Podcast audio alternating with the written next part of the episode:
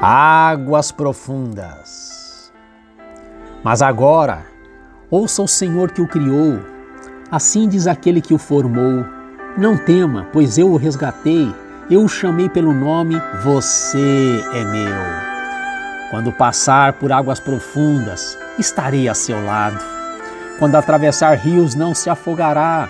Quando passar pelo fogo, não se queimará. As chamas não lhe farão mal pois eu sou o Senhor seu Deus, o Santo de Israel, seu Salvador. Bíblia Sagrada, profeta Isaías capítulo 43, versos 1 a 3. Larry Kalman, em seu livro Mananciais no Deserto, assim se expressou: Tu me disseste, Senhor, ao passares pelas águas estarei contigo. Passei por águas fundas, e o que eu ouvira com meus ouvidos eu provei. Sua presença esteve comigo e eu te vi no meu sofrer. Disseste: Ao passares pelos rios, eles não te cobrirão. Passei por rios de escuras águas, e o que eu ouvira com os meus ouvidos, passei a ver. A tua mão me susteve e provei que és fiel.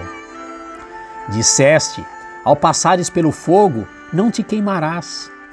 Eu não passei pelo fogo, porém se um dia eu tiver que passar, meu Deus, eu sei que estás velando pela Sua palavra e a cumprirás.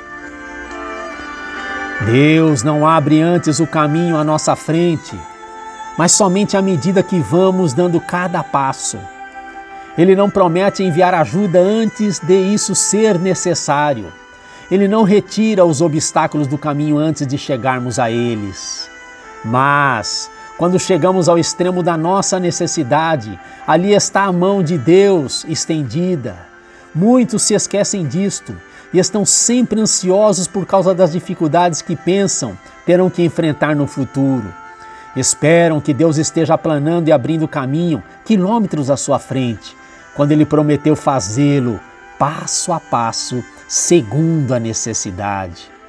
Precisamos Antes, chegar às águas, molhar os pés e entrar em sua correnteza, para então clamar pela promessa divina e vê-la se realizar em nossa vida.